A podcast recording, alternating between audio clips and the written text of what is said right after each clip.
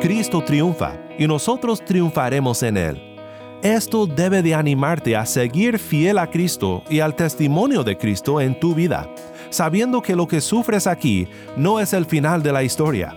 Tienes una invitación a la cena de las bodas del Cordero, y los que estamos cubiertos por la sangre de Cristo, nuestro campeón victorioso, no tomaremos parte de esta cena de juicio.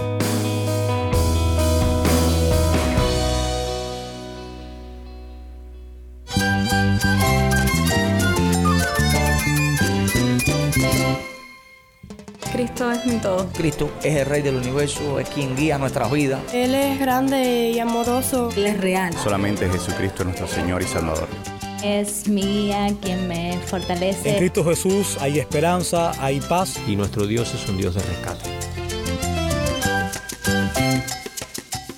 Estás escuchando a El Faro de Redención, Cristo desde toda la Biblia para toda Cuba y para todo el mundo. Hola, soy el pastor Daniel Warren. Gracias por acompañarme aquí en El Faro. Estamos en una serie titulada Apocalipsis, la develación de Jesús. En Apocalipsis 19, nuestro texto de hoy, empezamos a ver la victoria final de Cristo. Y vemos una gloriosa bienaventuranza que debe de llenarnos de amor por Cristo, nuestro esposo. Somos invitados por su gracia a la cena de las bodas del Cordero. Y no solo somos invitados, sino que somos la novia que disfrutará por fin la llegada de Cristo, el esposo de su iglesia. Si tienes una Biblia, busca Apocalipsis 19 y quédate conmigo para ver a Cristo en su palabra.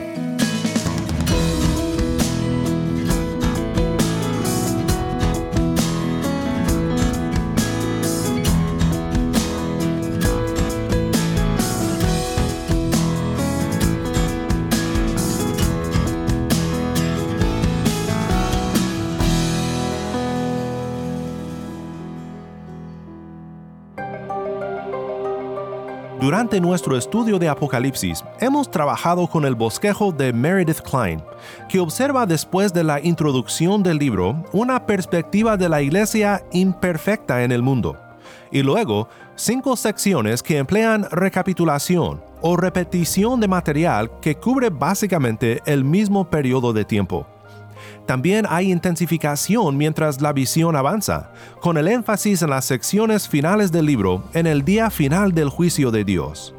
Después de estas cinco secciones, el libro concluye con una perspectiva de la iglesia perfecta en gloria. Ahora, creo que es muy útil este bosquejo, pero recordemos que Juan no nos da un bosquejo para el libro. Tenemos que discernir el bosquejo en el libro. Hemos visto muchos elementos literarios que confirman este bosquejo básico, pero más importante que establecer un bosquejo fijo es entender el libro y lo que Dios quiere revelarnos sobre Cristo y su obra en este mundo durante nuestros tiempos hasta el día final.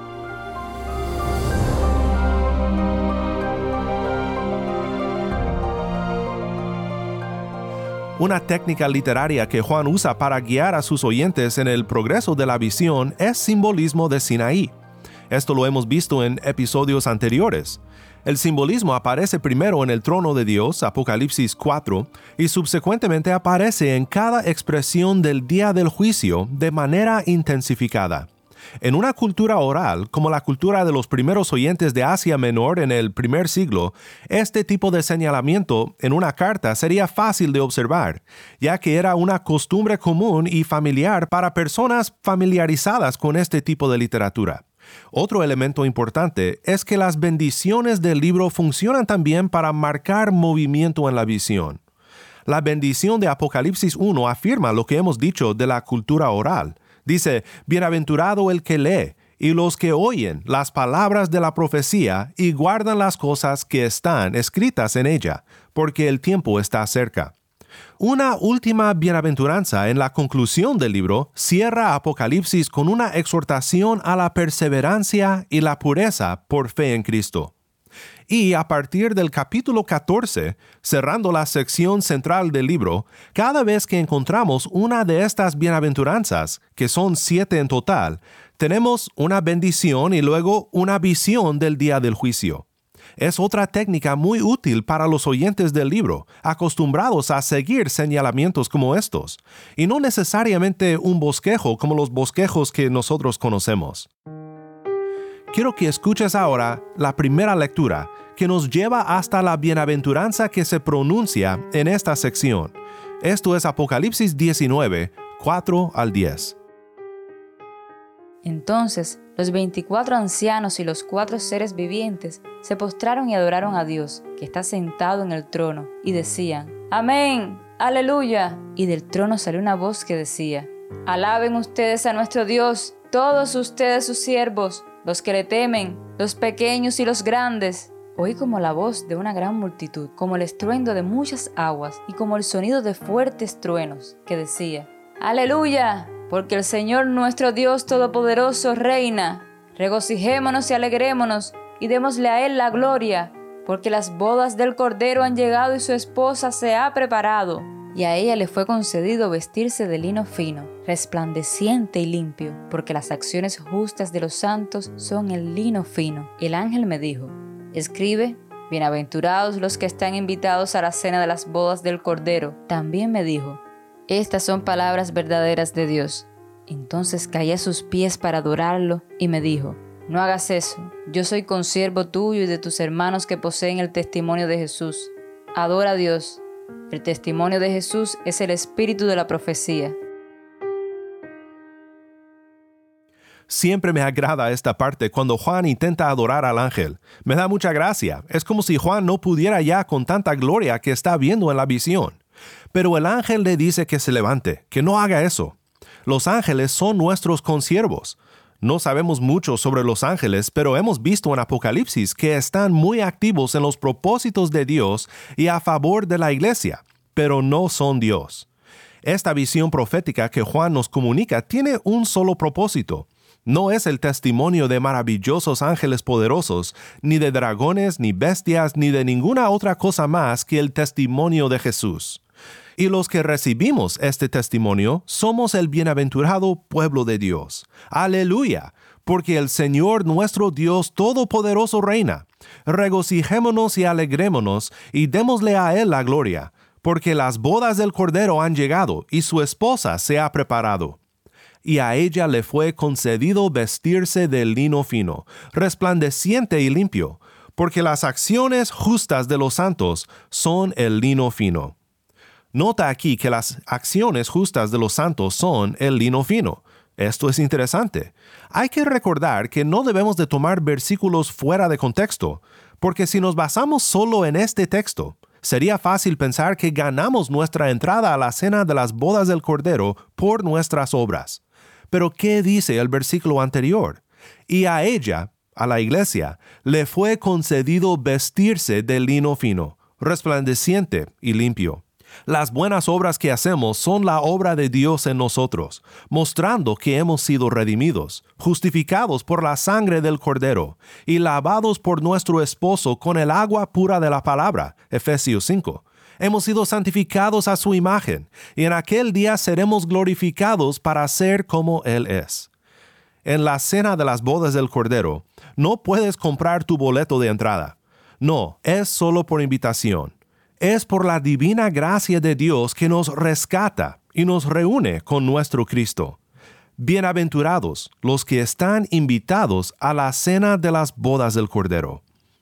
Esta es entonces la bienaventuranza, la bendición, y como dije, del capítulo 14 en adelante, cada que escuchamos una bienaventuranza como esta, debemos de estar preparados para ver una visión del día de juicio.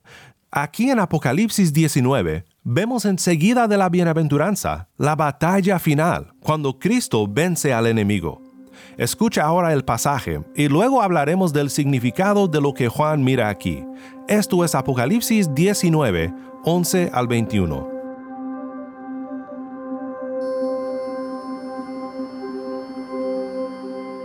Vi el cielo abierto y apareció un caballo blanco. El que lo montaba se llamaba fiel y verdadero con justicia juzga y hace la guerra. Sus ojos son una llama de fuego y sobre su cabeza hay muchas diademas. Tiene un nombre escrito que nadie conoce sino él. Está vestido de un manto empapado en sangre, y su nombre es el Verbo de Dios. Los ejércitos que están en los cielos, vestidos de lino fino, blanco y limpio, los seguían sobre caballos blancos. De su boca sale una espada afilada para herir con ella las naciones y las regirá con vara de hierro. Él mismo pisa el lagar del vino del furor de la ira de Dios Todopoderoso. En su manto y en su muslo tiene un nombre escrito, Rey de Reyes y Señor de Señores.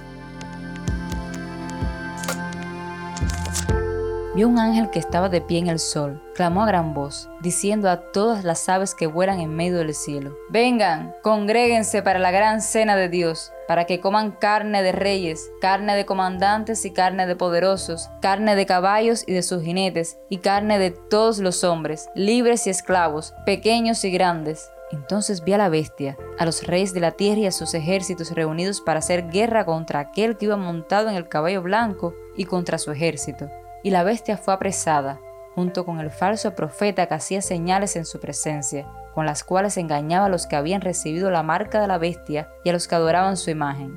Los dos fueron arrojados vivos al lago de fuego, que arde con azufre. Los demás fueron muertos con la espada que salía de la boca de aquel que montaba el caballo, y todas las aves se saciaron de sus carnes.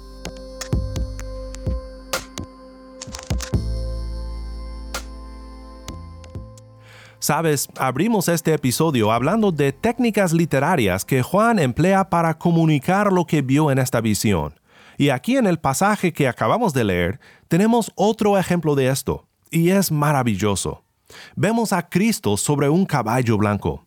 Vi el cielo abierto y apareció un caballo blanco.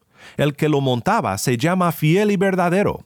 Con justicia juzga y hace la guerra. Este es un señalamiento que nos debe hacer recordar Apocalipsis 6 y el comienzo de la serie de los sellos. En Apocalipsis 5 vimos al Cordero recibir el rollo de los planes de Dios para la redención y el juicio. Su plan soberano dado a Cristo para llevarse a cabo, como el león de Judá, el rey davídico que ha muerto y resucitado, que ha triunfado sobre la muerte. Y en Apocalipsis 6, el Cordero abre el primer sello del rollo, y miramos a Cristo no como Cordero, ni tampoco como león, sino como un jinete montado sobre un caballo blanco. Miré y había un caballo blanco. El que estaba montado en él tenía un arco, se le dio una corona, y salió conquistando y para conquistar. Conquistando y para conquistar. El rey victorioso sale a consolidar su conquista.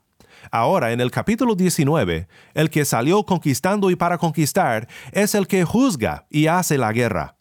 El gran rey ahora terminará su tarea, su conquista será total, y cada enemigo será expulsado de su reino.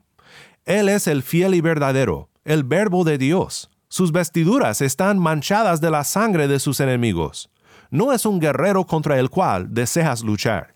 Isaías 11:4 habló de él sino que juzgará al pobre con justicia, y fallará con equidad por los afligidos de la tierra. Herirá la tierra con la vara de su boca, y con el soplo de sus labios matará al impío. Apocalipsis 19, 15 al 16. De su boca sale una espada afilada para herir con ella a las naciones, y las regirá con vara de hierro. Él mismo pisa el lagar del vino del furor de la ira de Dios Todopoderoso en su manto y en su muslo tiene un nombre escrito, Rey de Reyes y Señor de Señores. Algo maravilloso que notar también es que nosotros seremos parte del triunfo de Cristo, cuando venga en el último día para derrotar al enemigo. Los ejércitos que están en los cielos, vestidos de lino fino, blanco y limpio, los seguían sobre caballos blancos. Es posible que estas sean huestes celestiales, ángeles, pero me inclino a pensar con Greg Beale que estos son los santos que cabalgan en pos de su capitán, el jinete del caballo blanco. Sus caballos son blancos también, porque todo lo que Cristo es, lo es por nosotros. Su justicia es nuestra justicia, su victoria es nuestra victoria. Apocalipsis 17:14 alude a la batalla final cuando dice, ellos pelearán contra el Cordero, pero el Cordero los vencerá porque Él es Señor de señores y Rey de reyes, y los que están con Él son llamados escogidos y fieles. Esto me recuerda de algo que dijo el apóstol Pablo en Romanos 16:20. Y el Dios de paz aplastará pronto a Satanás debajo de los pies de ustedes. La gracia de nuestro Señor Jesucristo sea con ustedes. Esto es maravilloso de pensar que nosotros compartiremos en la victoria de Cristo. Ahora, también pienso que el ejército puede incluir ángeles, por lo que Pablo dice en 2 de Tesalonicenses 1, donde describe la segunda venida de Cristo de la siguiente manera porque después de todo es justo delante de Dios que Él pague con aflicción a quienes los afligen a ustedes, pero que Él les dé alivio a ustedes que son afligidos, y también a nosotros, cuando el Señor Jesús sea revelado desde el cielo con sus poderosos ángeles en llama de fuego, dando castigo a los que no conocen a Dios, y a los que no obedecen al Evangelio de nuestro Señor Jesús. Estos sufrirán el castigo de eterna destrucción, excluidos de la presencia del Señor y de la gloria de su poder, cuando Él venga para ser glorificado en sus santos en aquel día y para ser admirado entre todos los que han creído, porque nuestro testimonio ha sido creído por ustedes la victoria de Cristo en su segunda venida, haciendo guerra por nuestra causa, debe de animarnos a perseverar en las tribulaciones que sufrimos en este mundo. Un último detalle que debemos de notar antes de terminar es que la batalla descrita en este texto es la misma batalla del capítulo 16-14 y del capítulo 27 al 10. Personas que leen Apocalipsis de manera secuencial y cronológica no afirman que la batalla es la misma en estos pasajes, y también en 17.14 donde se menciona brevemente.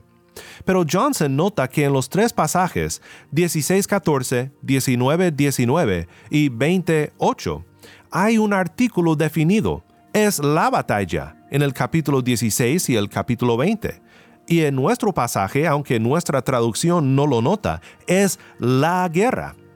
Hay algo en nuestro texto que también apoya esta conclusión. Vuelve a escuchar lo que la visión describe como la gran cena de Dios, un contraste oscuro con la cena de las bodas del Cordero. Entonces vi a la bestia, a los reyes de la tierra y a sus ejércitos reunidos para hacer guerra contra aquel que iba montado en el caballo blanco y contra su ejército. Y la bestia fue apresada, junto con el falso profeta que hacía señales en su presencia, con las cuales engañaba a los que habían recibido la marca de la bestia y a los que adoraban su imagen. Los dos fueron arrojados vivos al lago de fuego, que arde con azufre. Los demás fueron muertos con la espada que salía de la boca de aquel que montaba el caballo, y todas las aves se saciaron de sus carnes. Esta es una derrota total. Ya no hay más enemigos que pelearán contra Dios. Todos han sido destruidos. Veremos en Apocalipsis 20 la misma batalla desde otro ángulo, y la caída no de la bestia y el falso profeta, sino de Satanás mismo. Pero este es el juicio final. Cristo triunfa, y nosotros triunfaremos en él. Esto debe de animarte a seguir fiel a Cristo y al testimonio de Cristo en tu vida, sabiendo que lo que sufres aquí no es el final de la historia. Tienes una invitación a la cena de las bodas del Cordero, y los que estamos cubiertos por la sangre de Cristo nuestro campeón victorioso, no tomaremos parte de esta cena de juicio. Gloria a Dios por su gracia hacia nosotros en Cristo nuestro Redentor.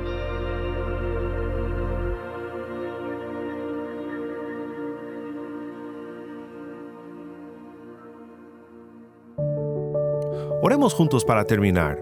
Padre Celestial, cuánto anhelamos aquel día, cuando regresarás en victoria por nosotros tu pueblo. Ayúdanos a confiar en ti y a esperar a aquel día con gozo y con paciencia. Te pedimos que durante este día de tu gracia nos ayudes a dar testimonio al mundo de Cristo y que vuelvas a muchos corazones al Redentor para encontrar salvación en su nombre. En el nombre de Cristo, el Cordero victorioso, oramos. Amén.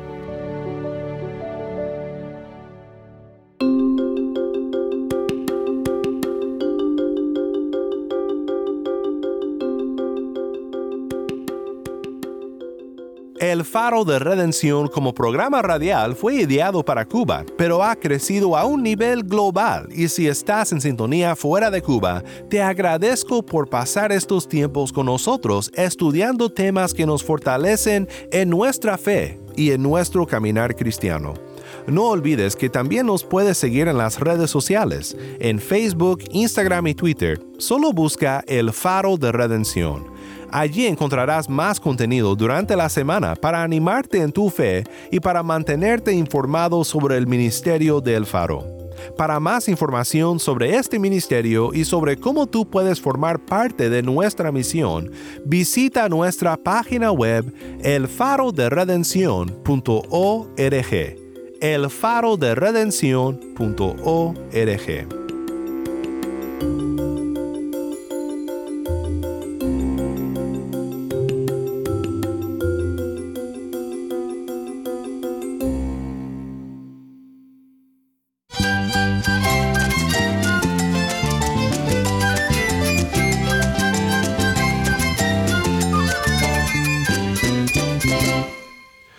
pastor Daniel Warren.